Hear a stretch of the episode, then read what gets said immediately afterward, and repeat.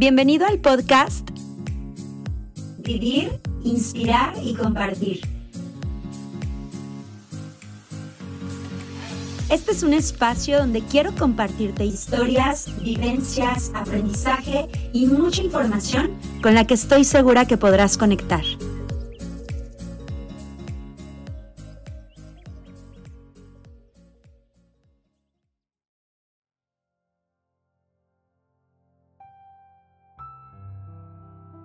Comenzamos el episodio 17 de nuestra serie Una vida con propósito y es un episodio muy peculiar porque habla de algo o habla, sí, habla de algo que normalmente a muchas personas nos, nos ha causado o tenemos muchas creencias limitantes acerca de eso. Hoy les voy a compartir eh, experiencias personales, de creencias que tenía yo acerca de esto y que definitivamente, aunque me he acercado mucho más y me he ocupado en conocer, en informarme, eh, este capítulo la verdad es que me abrió mucho más los ojos a muchas cosas que necesitaba entender. El capítulo se llama Un lugar al cual pertenecer y nos habla precisamente de algo a lo que, a lo que Jesucristo nos llamó, que es a congregarnos.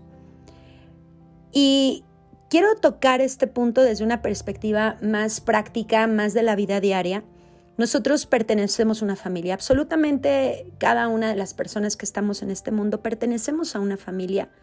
A pesar, incluso los niños que han sido abandonados pertenecen a un círculo, pertenecen a un grupo de personas, están tal vez en una casa hogar, incluso las personas que están que viven en situación de calle pertenecen a otro grupo de personas que están en situación de calle absolutamente todos pertenecemos a algo. Hemos sido, hemos sido creados para vivir en comunidad. El libro nos habla de que somos parte de un todo. No somos, aunque somos seres individuales físicamente, pertenecemos a un todo. Dentro de estos grupos a los que nosotros pertenecemos, cumplimos un rol, compartimos también, aportamos, damos, recibimos y eso es parte de lo que vivimos cuando pertenecemos a algo y absolutamente todos pertenecemos a algo. No importa si tú eres una persona muy introvertida, solitaria, que, que casi no haces cosas en conjunto y demás, perteneces a algo aún así. Y es lo mismo en la iglesia. Es lo mismo en la iglesia. Yo primero quisiera...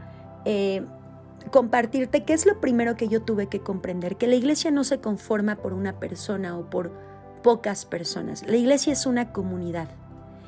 Y, y en este libro nos habla de algo maravilloso, dice que los propósitos de Dios para la iglesia son los mismos que para nosotros. Primero, la adoración, que la adoración además nos ayuda a concentrarnos en Dios. La adoración nos ayuda precisamente a mantenernos cerca de Él. Ya hemos hablado en los capítulos pasados qué es adorar a Dios. Hacer las cosas que son buenas a sus ojos.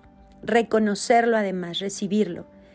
La comunión es otro propósito. La comunión que nos ayuda a enfrentar los problemas de la vida. ¿Qué es la comunión? La comunión es esa relación entre nosotros y Dios, la relación entre el hombre y Dios. Y esta comunión y este estar siempre tomados de su mano nos ayuda a enfrentar los problemas de la vida, porque si nosotros tomamos esa guía perfecta que Él nos ha dado, todo nos es más leve, todo nos, todo nos es más sencillo. El discipulado que nos ayuda a fortalecer la fe. Y aquí te voy a dar una experiencia personal. Yo comencé un discipulado hace algunas semanas con una persona maravillosa, una guía tremenda que tengo. Y y he entendido esta parte de por qué un discipulado te ayuda a fortalecer tu fe. El discipulado es la educación, es el conocimiento, es que tú aprendas. Y recuerda que la, palabra dice que la fe es por el oír. Por eso el discipulado te ayuda a fortalecer tu fe. Porque vas a conocer a Dios a través de este conocimiento que nos ha dejado. Otro, el ministerio. El ministerio te ayuda a descubrir tus talentos. ¿Por qué te ayuda a, descubrir tus talentos? Porque el ministerio es ese servicio que tú puedes hacer dentro de una comunidad o una iglesia o una misión que tú tengas.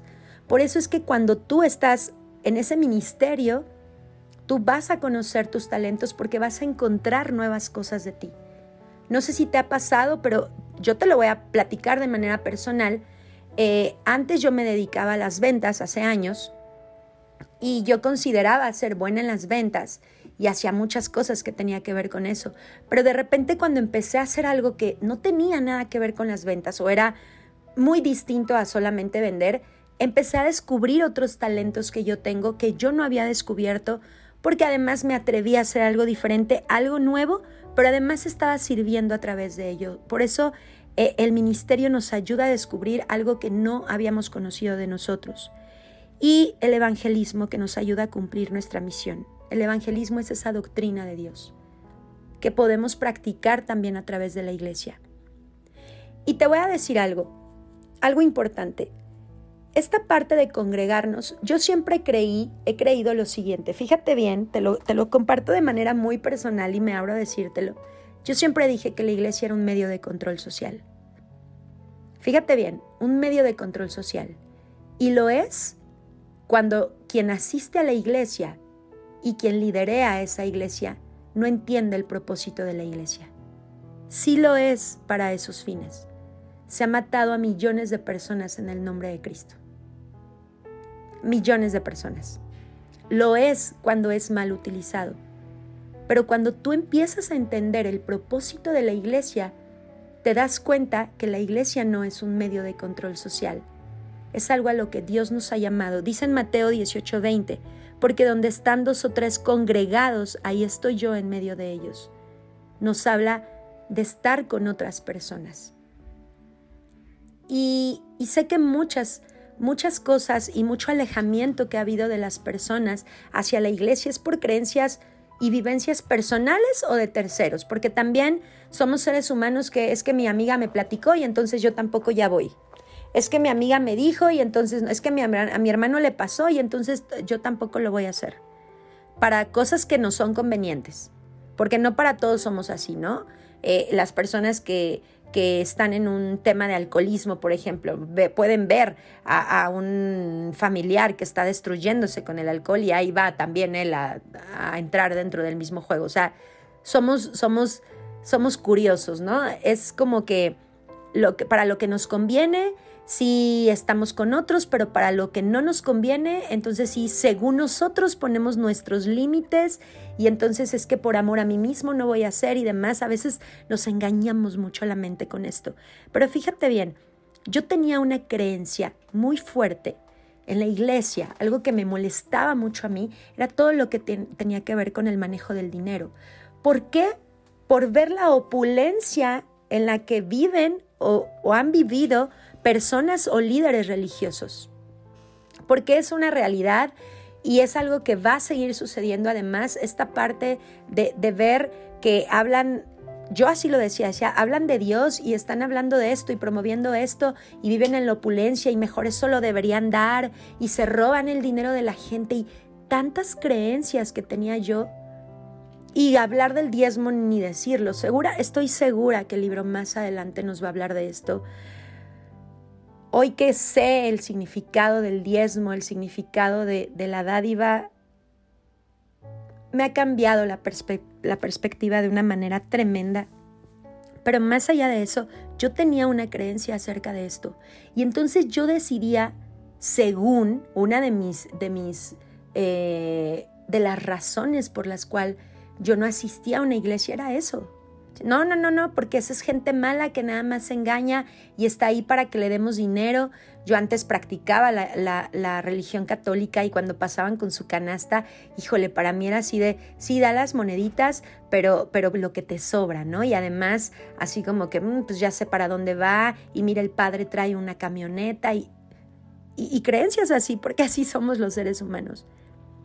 Y la realidad es que yo hoy entendí o voy entendiendo, voy comprendiendo que Dios nos da una instrucción en su palabra, a todos nos da una instrucción y que mi, tarea es cumplir con lo que Dios me pide a mí. Las demás personas tienen el mismo libre albedrío que tengo yo y tienen la capacidad de decidir y de elegir qué van a hacer y qué no van a hacer. Entonces, cuando yo comprendí esto, empecé a abrirme a la posibilidad de asistir, de asistir a, una iglesia, de poder congregarme y demás. y fui entendiendo y más bien, más bien me ocupé en conocer más acerca de eso que me causaba un choque en estas creencias y que era una limitante por la cual yo no me acercaba a la iglesia. Dije, ok, si tengo tanto problema o mi enojo es tan grande de decir o de pensar que todos esos líderes religiosos se roban el dinero de la gente y no sé cuántas historias que yo creaba en mi mente y porque yo decía, no, yo sé que hay mucha gente que dona y lo hace de corazón de verdad, lo hacen de corazón de verdad porque creen en la palabra que dice el Padre ahí enfrente hasta que fui entendiendo hoy que no es la palabra del Padre. Cuando comencé ese discipulado y precisamente empecé a conocer, mi boca se cayó ante muchas cosas que yo creía y que hablaba solamente sin conocer de verdad. Dice primera de Timoteo 5:18, pues la escritura dice, no pondrás bozal al buey que trilla, y digno es el obrero de su salario. Digno es el obrero de su salario. Todas las personas que sirven en las iglesias son dignos de recibir, porque están entregando su tiempo y su vida también. Yo te pregunto a ti, ¿tú qué tan dispuesto estarías a servir en una comunidad, en hacer misión y no recibir nada? No tener es más, renunciar a tu trabajo y entregarte completo a la vida y al servicio y no recibir nada, nada. Digno es el obrero de su salario.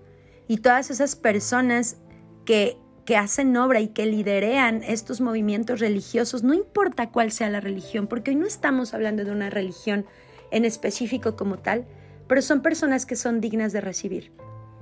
Y toda esa situación de manipulación y de robo y de, y de, de cosas ostentosas y demás, hoy eh, fui entendiendo, he ido entendiendo que no me toca a mí juzgarlas. No me toca a mí, le toca a Dios. Y el juicio lo estaba haciendo yo. Y yo estaba manteniéndome lejos de Dios en una de las cosas a las que Él me ha llamado solamente por las acciones de terceros las creencias que tenemos también por todos los abusos que conocemos y sabemos que se han dado. Los abusos a los niños, los abusos ancianos también, los abusos a la gente en general. Y todo eso hoy comprendí que así como pasa en la iglesia, pasa en cualquier lugar y no por eso está bien, por supuesto. Pero eso, las acciones de otros me estaban manteniendo a mí alejada de aquello a lo que Dios me llama. Así que Hoy te quiero decir en este capítulo específicamente, Dios nos habla que la iglesia es para formar parte de una comunidad porque somos parte de un todo. Y que sí definitivamente, seguramente no sé cómo recibas esta información tú, no sé si compartas las creencias que yo tenía, si lo mismo creías tú, pero hoy te puedo decir que cuando tú comienzas a entender y comienzas a abrirte a la palabra de Dios, empiezas a dejar de ver lo que hacen otros, solamente te interesa lo que hacen, mas no juzgas lo que hacen. Porque aquí habla de eso, de interesarte en lo que pasa con otros. Interesarte no es que su vida se convierta en la tuya, porque sus decisiones no dependen de ti. Estoy hablando, por ejemplo, de los líderes religiosos que han, que han abusado de niños, y tú seguramente dirás, ¿cómo me voy a interesar en lo que le pasen si lo que quiero es que les pase? Seguramente en el enojo del ser humano, seguramente, y más si has vivido una situación personalmente de ese tamaño, pero el juicio queda en manos de Dios, no de nosotros. E interesarnos es pedir por esas personas, pedirle a Dios su misericordia para esas personas. Y, y lo que nos invita a este capítulo abiertamente es que entiendas que uno de sus propósitos, que es que nosotros pertenecemos a algo, que tú puedas comprender que Dios nos quiere en esa comunión con Él, pero también con otras personas, porque hemos sido creados para estar en comunidad. Nunca, nunca olvides esta parte que habla Mateo 18:20, porque donde están dos o tres congregados, ahí estoy yo en medio de ellos. Y que el congregarnos no fue un movimiento solamente creado por personas que querían conseguir algo del ser humano. Puede ser que algunos sí, pero la esencia de la iglesia no es esa. La esencia de la iglesia es ese llamado a congregarnos que tiene Dios para nosotros y que lo dice su palabra, no lo dice el hombre. Espero que pases una excelente tarde, madrugada, noche, mañana y nos escuchamos mañana en el episodio 18. Bendiciones para ti.